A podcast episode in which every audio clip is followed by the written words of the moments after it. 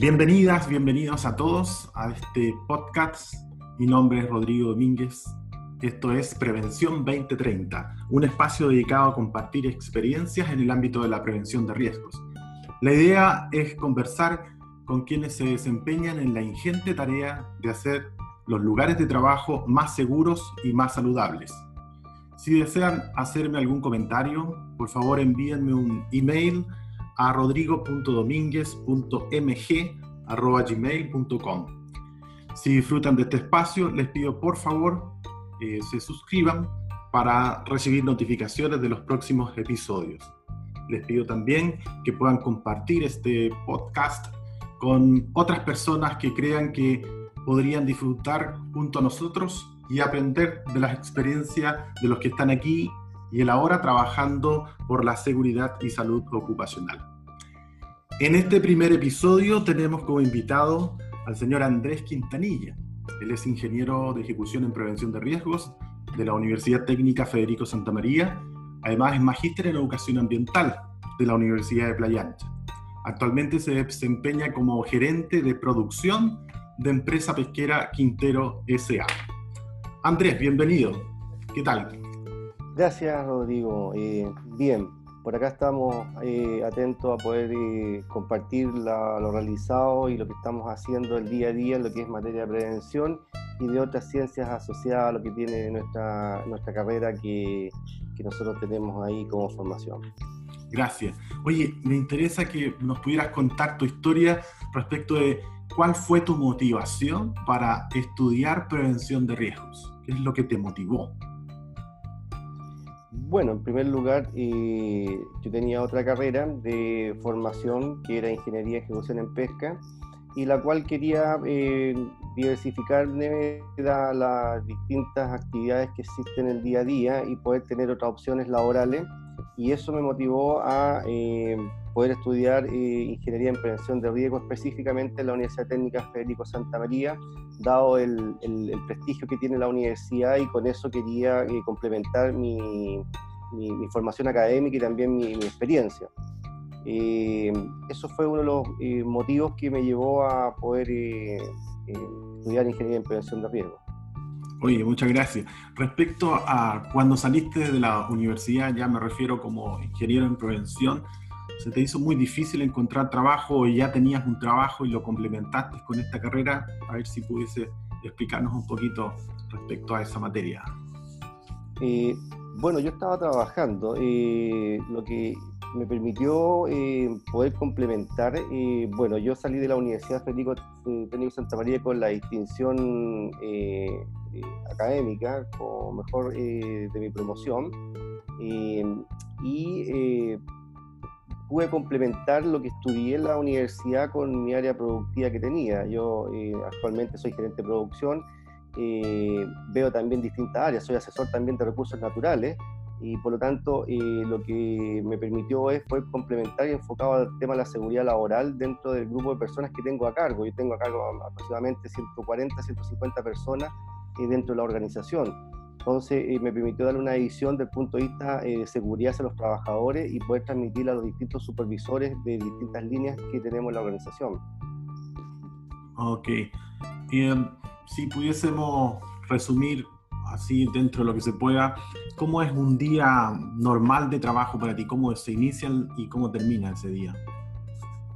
Eh, bueno, por el cargo que yo tengo actualmente, eh, yo estoy directamente ligado con la parte gerencia. Está eh, estructurado dentro del organigrama el gerente general y el gerente de producción, que sería el que habla, y de ahí se desprende todo lo que son los, los departamentos de la organización. Por lo tanto, lo que hacemos nosotros es tomar el liderazgo en distribuir las actividades de los departamentos eh, obtener reporte de cada departamento del área productiva desde el punto de vista eh, pesquero marítimo eh, y obviamente tener directamente relación con la ingeniería en prevención de riesgo, que es una alumna de la cual traje de la universidad y la tengo trabajando acá en la dependencia, que también le doy trabajo también a profesoras de la universidad. Y eh, de lo cual lo que hago es, eh, se dan las directrices eh, y se van viendo los día a día de los requerimientos que tienen los organismos sectoriales también en el contexto laboral y en el contexto ambiental, que ese es un punto relevante que también que lo quiero ir destacando para poder ir complementando el tema de la formación de los profesionales de ingeniería en prevención de riesgo. Súper. Oye, en términos porcentuales, ¿sí? aproximadamente, ¿cuánto tiempo tú dedicas a las reuniones, a contestar emails, ir a terreno? Yo recuerdo que cuando conversábamos, eh, en los tiempos que hacíamos trabajo juntos, eh, conversabas respecto a que, claro, tenías hartas posibilidades de, hacer viajes, viajes de trabajo, viajes de negocios. Entonces, explícanos un poquito cómo distribuyes tu tiempo en reuniones, mail, terreno, viajes de negocio, etcétera. Claro, eh, como bien los comentabas y, como la función que desempeño con, ligado directamente a nuestra actividad productiva, que somos una empresa exportadora, el 90% de nuestros recursos, que son crustáceos demersales, se exportan al mercado europeo, Asia, eh, Estados Unidos, eh, y nos toca eh, realizar gestiones de negocios con distintos clientes, ya sea en Bruselas, en Bélgica, que se participan en ferias internacionales, Estados Unidos, en Boston también otra feria internacional que también se llegan o se agendan reuniones con los clientes y en la cual se transmite las proyecciones de negocios que se quieren hacer. Eh, eso es parte del año, son aproximadamente eh, dos ferias a eh, en el año y lo otro con respecto al, día a día de, la, de, las atenciones que uno tiene que andar en terreno y contestar email y generalmente uno está constantemente saliendo a terreno a dar las vueltas. Eh, siempre eh, hay que estar en terreno por escuchar al grupo de trabajadores, escuchar a la gente un poco lo que están haciendo y eh, posteriormente ir respondiendo lo, que es los correos y las exigencias de los, del trabajo de gabinete que le llamamos nosotros, que es el que te permite estar trabajando frente al computador en ir planificando lo que tú estás haciendo, evaluando las producciones que estás haciendo y también eh, enfocándola también y dando respuesta a los organismos sectoralistas que están constantemente pidiendo información desde el punto de vista eh, laboral, desde el punto de vista ambiental, desde el punto de vista marítimo, y desde el punto de vista eh, pagos de impuestos, que lo que hago está muy vinculado en ese tema, por lo tanto el día se hace corto. Claro. Y en términos también muy generales, en promedio, ¿cuánto dura una reunión de trabajo de las que son más o menos ejecutivas? Y con la reunión de trabajo son aproximadamente una hora. Una hora eh, es lo que dura esta reunión. Posteriormente, no solamente eh, es una hora en el día, sino que en el día se tienen distintas reuniones, porque se están viendo distintos temas, se ven temas, eh, exigencias del punto de vista preventivo, exigencias del punto de vista eh, productivo, exigencias del punto de vista ambiental,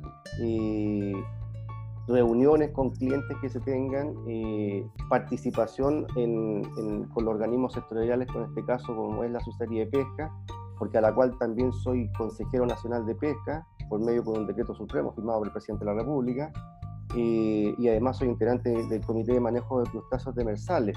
Por lo tanto, tengo una, constante participación con estos organismos que son sectoralistas, en, tanto en reuniones vía Zoom, que es ahora, o eh, vía presencial cuando en condiciones normales. Así entendiendo, más o menos será como un 40% del día eh, dedicado a lo que son reuniones o es menos o es más? yo creo que andaría un 40-50% Rodrigo. Claro, por ahí. Y el resto se distribuye en ir a terreno, en contestar en ir a terreno, en responder eh, el trabajo que uno tiene que ir evaluando de lo que está eh, llegando en el día a día y de la exigencia de los, de los organismos sectorialistas muy un poco forzando los números eh, en terreno, porque nos queda un 50% del día, 50% más o menos son reuniones y el, el, otro 50% estaría explicado por mails, que sería un 20%, 30% terreno o al revés. yo, creo que el, en terreno se, se, desprende un 20%, el resto es 30% es netamente trabajo de gabinete. Gabinete. Gabinete es como el, back office, estar ahí en la oficina desarrollando correos, ya, súper. Oye, ¿y esta metodología o este modo de organizarse ha variado con relación a la pandemia versus antes de pandemia? Eh, Mm, sí, ha podido variar un poco en el sentido que los ha tenido más, más eh, en la organización. sin pandemia uno estaba que desempeñarse en las actividades fuera, uno tiene que viajar más. Como ahora están en cuarentena de distintas ciudades, sobre todo por ejemplo Viña Valparaíso, Santiago, y ya no, no, se tiene que ir presencialmente. Y además también tenemos muchas reuniones nosotros con los abogados. Por eso dentro de las reuniones que tenemos, eh, tanto abogados desde el punto de vista eh, laboral, abogados desde el punto de vista aduanero, abogados desde el punto de vista pesquero, abogados eh, económicos, eh, tenemos un sinnúmero de grupos staff de profesionales que estamos interactuando y que ir abordando cada punto porque cada experto es en su materia, por lo tanto un pesquero no ve cosas asociadas a la fiscalización económica o, no ve temas laborales, el de aduana no ve pesquería, entonces eh, tenemos ahí un, un, equipo multidisciplinario de abogados en la cual trabajamos y tenemos que ir interactuando y preparando informes. Claro. Oye, y respecto a los días de la semana, todos los días son distintos. En términos también bien generales, ¿cuál crees tú que es el día más crítico, de acuerdo a tu experiencia laboral? ¿Cuál es el día más complicado de la semana? ¿Lunes, martes, miércoles? No, generalmente todos los días son complicados para uno. no hay día en particular, pero sí podríamos a lo mejor nombrar un día que puede ser el día lunes, porque tú ahí generalmente empiezas a planificar cosas para la semana, pero eh, durante la semana están constantemente llegando o respondiendo eh, cosas que se están pidiendo y que son exigencias y por tanto son complejas algunas y pueden ser miércoles, martes, eh, jueves, por lo tanto, el día lunes yo creo que es un día porque tú empiezas a planificar y se te entiende un poquito mejor la carga de laboral en el concepto de reuniones. Claro.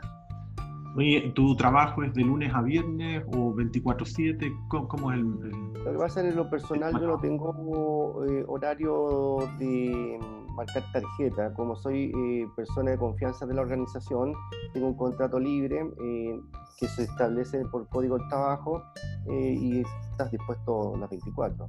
Por lo tanto, obviamente puedo estar, y uno administra sus tiempos, puedo llegar a la hora que, que me estime conveniente e irme a la hora que me estime conveniente, pero por responsabilidad siempre estoy desde las 8 y media hasta las 18 o 19 horas aproximadamente.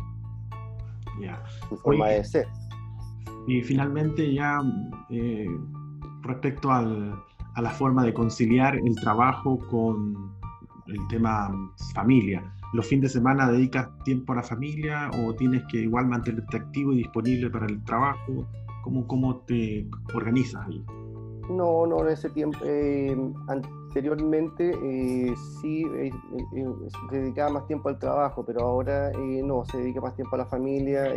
los domingos generalmente de las 20 hacia adelante ya empieza uno a retomar las cosas para el día lunes, pero eh, sábado y parte del domingo se dedica a la familia, diría que el, 90%. Claro, vale. Finalmente, ¿cuáles son, a tu juicio y experiencia, las competencias, competencias que debiese tener quien se desempeña en el ámbito de la seguridad y salud en el trabajo de salud ocupacional? dentro de las competencias, primero, eh, ser, capaces de poder trabajar con equipos multidisciplinarios, eh, tener liderazgo eh, con los manejos de personal. Hay un tema interesante en la interacción con, el día a día de las personas y tener obviamente las competencias académicas, competencias duras que le llamamos, porque generalmente salen demasiados profesionales en el área de prevención que no tienen competencias en ciencias duras, que le llamo, no tienen capacidad de resolver cosas numéricas y eso les trae complejidades porque eh, son cosas de decisión que tomar cálculos, son cálculos que no son muy complejos, pero como parece le hacen un poco el quite. Entonces yo creo que ahí eh, deberíamos, eh, deberían ser un poco más pro, le llamo, o, mi exigencia, y ser más interactivo en el sentido y más participativo en las tomas de decisiones y no solamente dar órdenes, que mucho prevencionista cree que solamente es llegar y decir, tráiganme esto, eh, y se concretan con las cosas, sino que la idea es que estén apoyando más porque cada departamento tiene también sus cargas laborales. Entonces, eh, yo le llamo que el prevencionista no, no se puede encerrar en su oficina a trabajar solamente en el computador, hasta llenarse de documentos, hacerlo fácil, corto, y apoyar más en terreno, obviamente, yo diría que a, los departamentos. Y obviamente competencias, tener competencia ahora en medio ambiente. Yo digo que ese es otro, una debilidad que tienen muchos prevencionistas actualmente. el medio ambiente ha tomado bastante fuerza actual, actual y dado las institucionalidades, yo hago docencia también en la otra universidad, en la Universidad del Paraíso, ahí hago en un magíster eh, asociado al medio ambiente. Y eh, también veo debilidades en prevencionistas en el contexto ambiental y la organización y las medianas empresas no tienen los grandes recursos como las grandes empresas donde tienen departamento de prevención y departamento de medio ambiente. Por lo tanto, cuando llegan exigencias medio ambiente tienen debilidades. Entonces creo que ahí hay una, un área que deberían eh, eh, potenciar el prevencionista de ahora, de ahora porque eh, medio ambiente, los, el grupo de leyes que están saliendo están bastante fuertes, están mucho más adelantados, eso nos quita el derecho, el tema de la seguridad de los trabajadores, pero también hay que complementarse en esas dos áreas. Creo que ahí hay un tema a explorar para los prevencionistas. Y ahí pega. Claro. Con relación a lo que tú comentaste cuando partimos la, la entrevista, señalabas que la prevención de riesgo agregó valor a, a, a lo que fue tu carrera alma mater, digamos. Entonces, la pregunta es, eh, ¿cuál es tu mayor logro en materias de seguridad y salud en el trabajo en la organización que ahora estás? y lograr bajar la tasa de siniestralidad que tenía en su oportunidad la organización y creo que con lo que aprendí en la universidad me permitió eh, drásticamente gestionar, gestionar eh, y poder incorporar en los departamentos el tema preventivo y con eso se bajó, se bajó bastante la tasa de siniestralidad. O la tasa de accidentabilidad, que también fue importante en eso. Creo que ahí con números se, se, obtuvo y después había que mantener y seguir mejorando. Entonces, eh, y con eso permitió no tener trabajadores eh, accidentados, eh, no tener trabajadores enfermos, profesionales y, no tener demandas. ¿Nos podrías contar un poquito de, a qué se dedica la organización como para situarnos de cuáles podrían ser los riesgos a los que están expuestos esos trabajadores en ese lugar de trabajo? nosotros como organización de lo que hacemos, eh, nosotros eh, somos una empresa de rubro, como lo dije, pesquero, y también damos servicios marítimos y tenemos ahí un montón de actividades asociadas, líneas productivas enfocadas donde haya temperaturas altas y temperaturas bajas, asociados específicamente a equipos de generación de calor, como por ejemplo son las calderas, equipos de cocciones que son que permiten generar, eh, transmitir vapor por medio de lo que se está generando en la caldera, eh, equipos de frío, cámaras de frío, túneles de congelación, y ahí tenemos bajas temperaturas, ahí si lo llevamos al 594, que es el documento que nos guía con respecto al tema de las condiciones laborales del trabajador, y nos permite eh, dar los valores o los rangos en los cuales pueden estar expuestos los trabajadores. También tenemos presencia de contaminantes, contaminantes eh, de los mismos equipos que se utilizan. En este caso tenemos NH3, que es amoníaco, que se utiliza en lo que son los equipos de congelación, como también tenemos otros equipos de refrigerante, como son freón.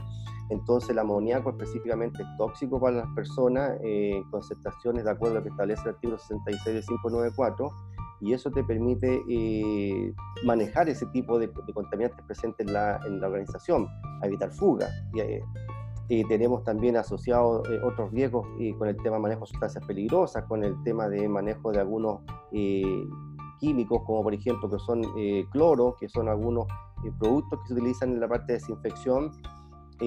También tenemos otros productos que se manejan en otras áreas, el manejo de sustancias peligrosas, de almacenamiento de sustancias peligrosas, ahí todo está lo que está asociado con el manejo del 148 y también asociarse con las exigencias de los organismos sectoralistas que tenemos eh, con sus exigencias. Tenemos material particulado también eh, en exposiciones a riesgos físicos, eh, producto de los granallados que se hacen en la remoción de los cascos de las embarcaciones, el tema del manejo también de los derrames de hidrocarburos que se pueden girar en, el entorno de la bahía o en este caso en el cuerpo receptor que es el mar riesgos de altura, eh, caída a distinto nivel, eh, mismo nivel, eh, sobreesfuerzo, eh, contacto con em, equipos en caliente, eh, de estanques, sobre todo en los barcos, cuando se hacen eh, eh varaderos o carenas de barco, eh, subir una embarcación para hacerles mantenciones,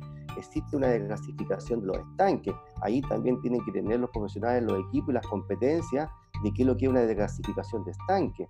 El 594 es muy pobre en cierta información y hay otros documentos más técnicos que, dependen de la autoridad marítima que, dan las especificaciones cómo se hace una desgasificación de estanque, cómo se trabaja en caliente cuando hay eh, contacto con hidrocarburos.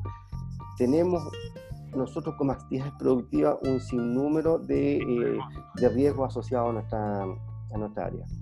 O sea, tendríamos exposición por, eh, digamos, a estrés térmico desde el punto de frío y calor, y exposición a químicos de acuerdo a lo que establece como el sistema global armonizado, que se hizo cambios en los pictogramas, todo eso. Correcto. Es un gran desafío para quien se quiere incorporar en una empresa de este estilo que, que, por defecto son riesgosas y que hay que tomar la prevención de riesgo con mucha seriedad. Justamente, justamente. Finalmente, ahora sí, ya para cerrar, algunas preguntas que son de rompehielo, que no están relacionadas con, la materia de seguridad y salud en el trabajo, pero que es un poco para conocer cómo es Andrés Quintanilla. Eh, pregunta de rompehielo es, si pudieras ser un superhéroe, ¿cuál sería tu poder? Desde el punto de vista de la seguridad, no, de superhéroe. Por eso decía que esto no tiene nada que ver con seguridad y salud ocupacional. Si tuviéramos la suerte de, decidir ser un superhéroe, ¿qué poder tendrías tú? Las desigualdades que existen actualmente. Ok. Y um, finalmente, ¿qué haces para divertirte en tu tiempo libre? Eh, deporte, practico surf, me gusta, estoy asociado a la parte acuática, me gusta bastante y ahora no he podido hacerlo porque estamos en, la situación que estamos.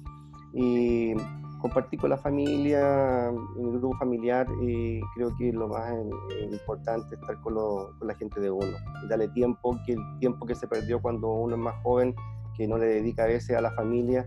Yo creo que ya estamos en una edad, yo tengo 50 años y creo que hay que darle más tiempo a la familia, que después los niños que crecen se van y después uno queda con ese sentimiento. Ok, oye, muchas gracias Andrés Quintanilla por haber dado el espacio para compartir con nosotros tu experiencia. Sé que tu agenda es muy ajustada, pero aún así te hiciste el tiempo y el espacio para estar con nosotros. Te agradezco enormemente eh, esta oportunidad y te deseo mucho éxito en tu ámbito laboral y profesional y también, por supuesto, en el ámbito de la familia. Gracias igualmente, eh, Rodrigo, y que prospere lo que tú estás haciendo en tu área profesional también, Rodrigo. Ok, nos estamos viendo entonces en otra oportunidad. Muchas gracias a todos por escuchar este primer episodio y nos vemos en el que sigue. Muchas gracias a todos.